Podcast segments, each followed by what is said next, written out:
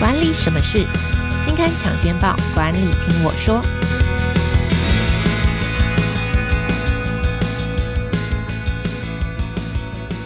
Hello，各位经理人月刊的读者朋友们，大家好，我是经理人月刊的文稿主编邵贝萱，我是贝萱，欢迎大家又来到管理什么事的单元。那这个单元每个月会跟听众朋友导读呃经理人月刊当期最新出刊的呃封面故事或是特别企划。那今天这一集呢，我们要跟大家来介绍的是经理人月刊三月号，也就最新出刊的这个封面故事，叫做“活用数据做决策”。那今天来邀请呃在线上来跟我们聊聊的呢，是资深采访编辑。林庭安，我们先请庭安来跟大家打个招呼吧。Hello，大家好，我是庭安。OK，好，今天我们要谈活用数据做决策哦。我想在这个时代，没有人会否认数据这件事情很重要哦。我觉得大家对于数据的困扰，可能是我有很多数据，或者是说我有一些数据，可是我不知道我拿这个数据该怎么用。所以这就是我们这一期为什么要跟大家说活用的原因哦。所以我想要第一题，想要先来问问庭安，就是说。比方说，像企业的老板啊，或者主管啊，或者工作者无法活用数据的原因，大概会分哪几种？大概是哪些？其实最主要的原因，就是没办法活用的原因，其实是他们不知道这些数据背后代表的意义是什么。就举一个例子来说，就我先问贝轩来说，假设你今天就今天天气预报写说。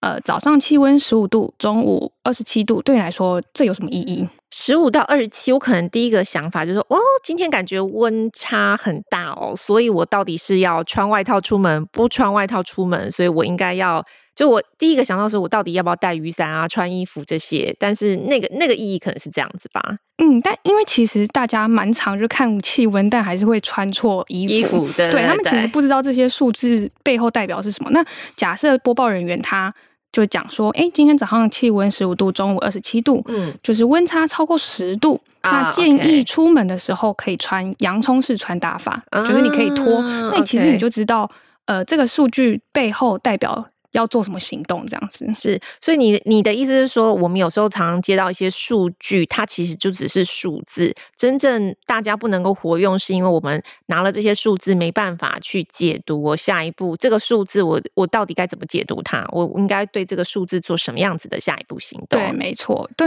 因为但其实大家可能就会想到分析数据或者是怎么，就觉得很可怕，因为我们其实，在做这一集的这一题的时候，嗯，在收集资料，我们看到超多统计名词。啊 OK，我们在做的时候，其实也很怕说我们是不是真的要做到这一步。但事实上，我们其实呃在采访的时候有问，就是他们其实呃国泰也有在做这件事情，对，但他们就说其实有蛮多呃文组人，其实是他还是可以跟数据分析师来合作。那其实我们只要知道说我们要拿什么拿数据，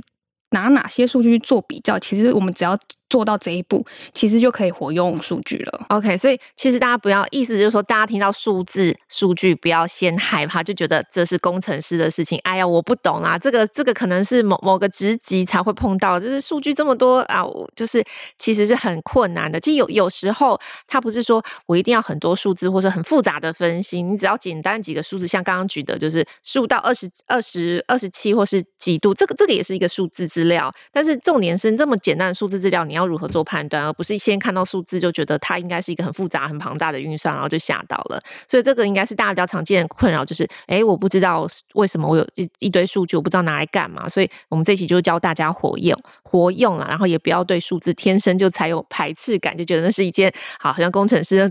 工程师才能做的事情。那接下来我我想我们进入主题啦，就是我们这次介绍活用数据做决策，总共分了五大类，分别是认识数据、搜集数据、分析。数据跟呃提出洞见跟反思啊，总共五类。那呃，我们先从认识数据开始好了。讲到这个，我当然会觉得说，数据还有什么好认识的？我看到一些数数据资料，我就知道它是数字啊，它是数据，你还要教我认识什么呢？应该不是说认不出它是不是数据，而是说其实很多时候大家不知道去哪里找数据。但这边是其实想跟大家讲说，你能想象的、想象得到的事，其实都可以以数据的形式来存在。那其实我们最常听到的数据，可能就是第一、二、三方数据。嗯，对。那第一方数是数据，就指的是企业可能是直接从客户那边得到的资料，包括就是你的手机啊、email 联络资料，最简单就这个。OK。然后第二方数据指的是跟合作伙伙伴交换的数据。假设你的平台，嗯、就假设你的产品上架到就是电商平台，嗯、那后面的那些购买数据就是第二方数据啊。对，okay, 那最后一个第三方数据就是外部购买进来的数据。嗯就是现成的资料库这样，嗯嗯嗯，就可能我去某某资料库，或者我购买某个资料库，或是我浏览网站的某些资料，这种外部型的数字观察。对对对，然后还有一种是，就是刚刚讲，就是有这些数据原本不存在，嗯，你可能必须透过观察，或者是去访问，或者是去访谈得到的，其实就是发问卷，或者是你的使用者访谈，嗯、就是有点像市调公司在做的事情，这就原本不存在，但你自己去生出来的。的数据，那我们这次有采访一个企业，它叫做马布数据科技。嗯，对，那他们底下有一个产品是做就是发票，叫做发票存折，嗯，是发票 App，就是可以存载具对发票的 App。嗯，那他们一开始其实就是要做这个 App，他们去找了发票。App 的痛点，就是因为其实市面上已经有一一些些发票 app 了。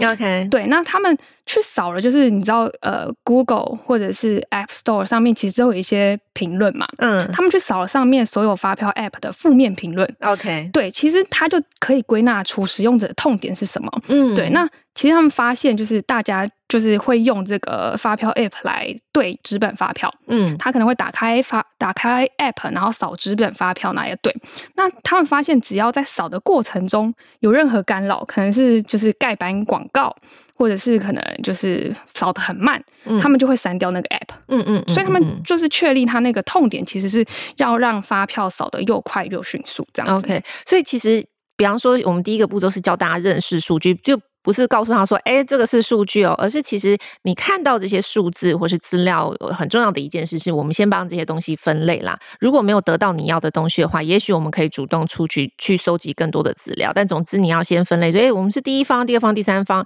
我们是针对某个问题来来来来做。我想要知道消费者痛点在哪里，先做一些，先做一点数据的分类。OK，好，我我接下来我做了数据的分类，接下来第二个步骤叫做搜集资料。其实搜集资料，我想大家最大的的困扰，或者是说，呃，有有一种是我不知道要搜集哪些资料，所有的资料都是资料啊。比方说，客户的电话也是资料，客户的 email 也是资料，客户的呃消费了多少钱，什么时间进我的店，它都是资料啊。就是到底哪些资料对我来说才是有用的？可以举跟帮我们举一两个，就是呃在搜集资料上面比较实用的技巧吗？应该说，你要收集什么资料，其实跟你想要解决什么问题有关啊。对，就是你要先确定你的问题是什么，你才知道你要去收集哪些数据，嗯，然后来验证你的问题，然后最后可以产生行动。对，假设现在就是你发现你的业务部的营业额降低，嗯，你可能就要对这个问题做出假设，可能是。是业务偷懒没有去拜访拜访客户，还是最近可能菜鸟业务比较多，或者是有超业离职？嗯嗯、就你要先做出假设，你才去找数据嘛。那假设你觉得是业务开发新客户的数量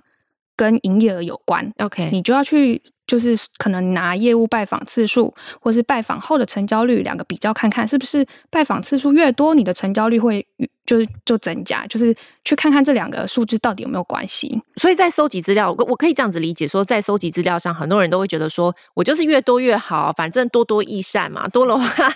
我想很多人会有这样子的观念，就会觉得，反正我我虽然不知道什么东西有用，反正我就都收集进来就对了。然后到时候有用没用，我再看嘛。但其实这里要讲的观念是说，收集数据之前，不是说因为你其实收集。资料也要花人力物力哦。我们很重要的一点是你到底想要解决什么问题？就比方说，我是想要我发现我的营业额掉了，我的销售数字掉了，所以我要跟销售有关的行为的方面的数据我去收集，或者是说我发现我的流量掉了，那我跟流量相关的这些呃行动或是行为发文这些我通通的去数去收集。所以收集资料最重要的一件事是要带着问题意识，是吗？对，就是我我再举一个真实的案例好了，嗯、就是也是刚刚那间公司麻布数据，嗯，他们因为就是拥有很多发票的数据，嗯，虽然把这个去识别化之后，提供就是调查资讯给客户，那他们其实有一个呃客户，他是 FMCG 品牌，嗯，他发现他疫情期间他的营收增长，那他们明年也想要提高营收，但他想知道他们今年成长真正原因是什么，才知道要做什么行动。那他们调出就是通路的销量资料，发现他们品牌在 A 超商的销量比 B 品牌，哎，B 超商高很多。OK，但两间通路的人流跟购买人次其实差不多。嗯，那问题来了，为什么 A 会卖的比较好？嗯，对，就是发现他们发现就是 A 超商有一个呃促销方案。就是可能加一元多一件这种啊、oh，OK，对，就是这种促销方案。那他们想知道这个方案对消费者意义是什么，就把所有产品线的数据拉出来，是、嗯、按照使用者购买的时间排列，嗯，发现消费者第一次他们都会买原味，嗯，然后第二次可能就会换口味，嗯，而且就是顾客不买的。就是流失不排的不买也集中在第二次，OK，对，因为他们产品总有六个口味，嗯嗯嗯，所以他们推测那些买就是多一元加一元多一件的消费者，其实是为了尝试新的口味，嗯，对，所以其实找到症结点之后，他们在 B 通路也加入这个销就是促销的方案，嗯嗯，然后 A 通路也把它就是改成一次可以买更多组合的折扣，哦，对，所以其实这样调整之后，他们销量真的又。飙涨一波，OK，所以你你你你，当你比方说我我知道我发现哎某个数据有异常，就是我同样的条件，我觉得类有点类似 A/B test 啦，就是我在同样的条件下，为什么 A 的表现比较好？那你会先有一个假设，或者是有一个 question，就是说有可能是这个原因哦，要发现哦他们都做了这件事情，但多做这件事情还不够，就是只要我我做我只要一样有促销就好了嘛，然后就我发现哦原来是因为呃它是第二个第二个比较多是可能我有更多的口味组合是比较受消费者请来的。我觉得这个是一个蛮好的例子，就是可能会给很多行销人员一点想法了，就是在于收集资料上面。第一个，当然我们要带着问题意识，有了问题之意识之后，我们要先对这个问题有一点点自己先有。自己先有一一种假说假设啦，嗯，然后接下来才能够针对这样子的数据做下一步的，也许是行销行动。好，最后我我其实也要想想要跟呃问一下庭安，就是好，我现在已经知道了这些，就是拥有一些消费者顾客数据资料，然后我有一点假说了。那接接下来下一步当然就是接下来是分析跟洞察。那在分析跟洞察的这个地方有什么意见或是什么方法可以跟分享给我们的读者吗？就是其实刚刚听了很多案例，其实我们把数据拿来分析，其实就是做比较。OK，就是把这两个东西做比较，就是你要比较。数据才会有意义，嗯，对，然后所以其实这边想要跟大家讲一下，就是分分享一下，就是常见的分析方式。OK，对，其实很常见，真的觉得很简单。对，是一个是就是趋势分析，是就是其实有点像刚刚那个，你把时间轴加进去，嗯，然后你就看它的就是营收，假设是营收的折线图，嗯，你就发现哎。诶在哪一个时间点，它可能销售突然暴涨或者是暴跌，嗯，你就知道哪里有异常，你就要去推测那变化的原因是什么，嗯嗯，对，第一个是趋势分析，那相关分析就是把两件事情做比较，看是不是有因果关系，嗯嗯，就有点像刚刚讲的客户拜访次数是不是跟成交率有关，OK，对，这个就相关分析。那最最后一个就是总量分析，它它其实是有点像是想要让你了解你的顾客到底是哪一群人，嗯嗯，对，因为其实有时候你的假设可能不是正确的，嗯嗯，就。这个举一个就是也是马布的书，就是他们的例子。嗯，他们有一个客户就是做就是茶饮的，是对，他们是就是做无咖啡因茶。嗯，然后他们原本以为这个 TA 可能是女生，就是怀孕的人不能喝咖啡因啊。Uh, OK，对，所以他们原本想象 T T A 会是就是女生怀孕，然后可能是女性居多，嗯，所以他们其实，在就是下广告的时候会主打那一群人，是，结果发现好像没有什么太大的关联，嗯，所以他们就是做总量分析，就是把他们的就是购买数据全部捞出来，发现其实他们的买的人。男生也居多，OK，也有很多男性，对对对，其实也有男性，所以其实最后他们调整就是把他们的行销策略变成是比较中性的方案，嗯，所以两两边人都可以达到，有有让他们销量。就是上涨了哦，OK，所以呃，我觉得刚刚那很重要，就是比方说呃，讲到数据，当然大家可能手上会有一些数据，但是最重要的还是做到分析跟洞察洞察了。大家都很想要知道我应该怎么分析我得到这些数据。那简单的三种方法就是一个做趋势分析，我把那个时间轴、时间点拉出来做一点比较。除了趋势之外，第二个是相关相关，相关性，就是有我可能我买 A 是因为 B 原因，然后我们做点假设。然后第个三个是总量，是我把所有的数据都。捞出来，然后结果发现，哎，有可能你的假设是这个，就发现没没有没有，不是不是这个原因，有可能是其实你的消费者是潜在的另外一群客户，这样你就可以调整你的做法。OK，那我们刚刚讲到的是，呃，就是分析你的数据，接下来是洞察呢。我想这个洞察应该也是很多人有很很感兴趣的一部分。其实刚刚其实也有讲到洞察了，对，就是可能你你发现你你分析完发现一个就是现象，那你针对这个现象去做一个可能行销方案的调整，就是行就是就是行动了嘛。嗯，对。那那我想再举一个就是例子，就是书中有一个例子是就是台湾雀巢，他原本想要他们有做那个咖咖啡机嘛，嗯，他们就想要开开发新的客源，是对，然后他原本想说啊，台湾人。假设是台湾人喜欢在家煮咖啡，所以他们想要拓展就是个人市场。OK，对，但结果发现他们收集数据啊资料后发现，其实在家泡咖啡的人很少。OK，而且当时他们雀巢的主要获利来源不是那个咖啡机，嗯，而是那个胶囊啊，就是要一直换胶囊，那是他们的营收来源。嗯，但就得出这个洞察，其实跟他们原本的假设完全不同嘛。是对，所以呃，得到是获利来源是胶囊。那他们的行动应该就是说，哦，我们之后要一直推销胶囊，胶囊，对，所以他们就是想要他们的行动就是，呃，跟顾客维持长期的互动关系，是就是让胶囊快没的时候，他们就是主动提前告知说，哎，你可能要补货喽，啊、对，然后另外一个是可能低消促销咖啡机，就让游泳咖啡机也变多，嗯嗯那。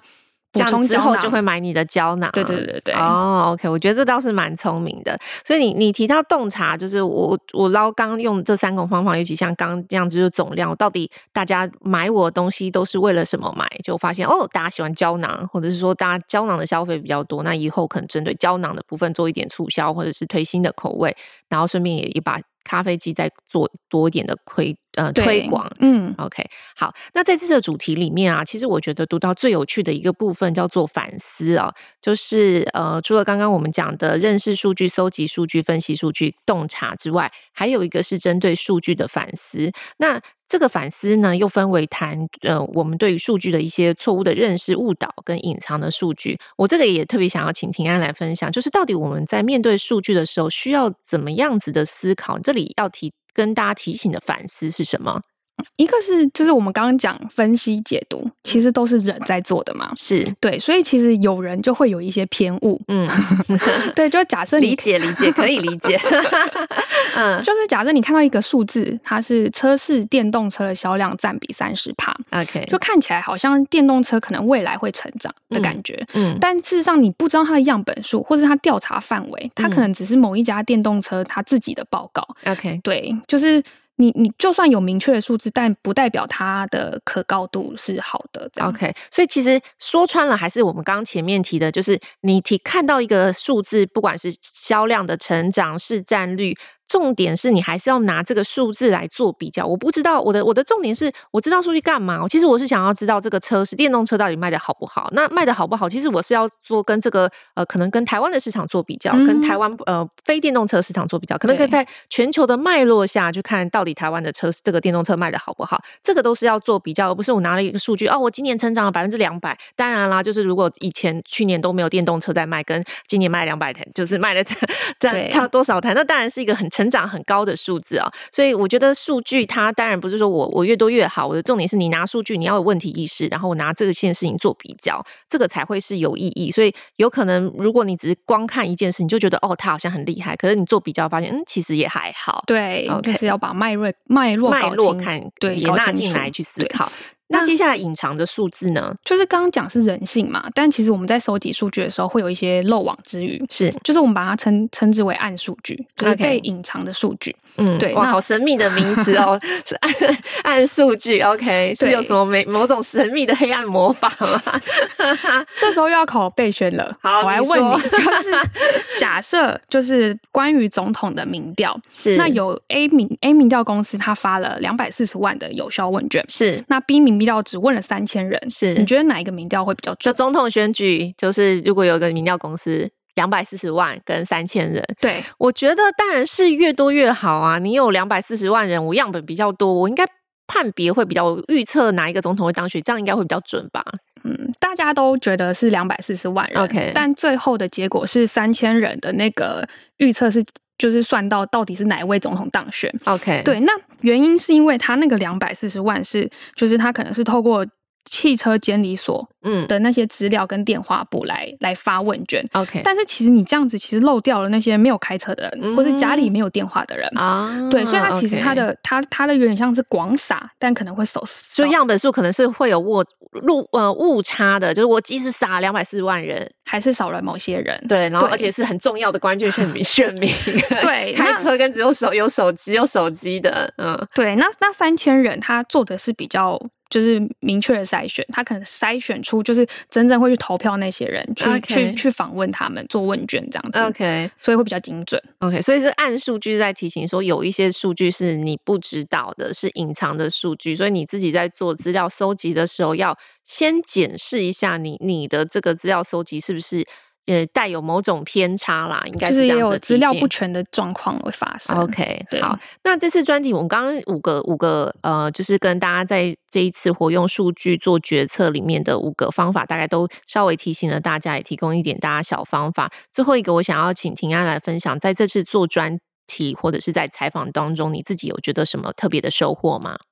一个是就是我们有去采访国泰金控，嗯，国泰金控，对，对他们其实做的，我觉得他们是用数据来做人才的选用预留，OK，我觉得蛮有趣的啦，嗯，对，因为他们是把就是可能呃人资跟懂数据的分析。是把它组成一个小组，嗯，对。那我们过去很其实很常听到一些领导模型，嗯，就是你可能要针对员工的特性，用不同的方式来领导他，嗯，那他可能绩效会变更好。但其实过去在讲这些模型的时候，其实都是靠主管自己个人的经验判断，是对他可能就觉得哦，我觉得这个 A 员工是怎样的人，我应该要怎样对待他。OK，对，都是他个人判断，嗯，但。国泰他们用数据来制造出就是人才的仪表板.就把这个员工的所有特征都用数据来呈现。嗯，比方说他们可能进去都会做那种性格评测，是对，然后或者是工作绩效啊、学经历这些资料都把它放在那个人才仪表板里面。嗯，所以他其实可以把员工做分类，嗯，就套进那个模型，就是说，诶，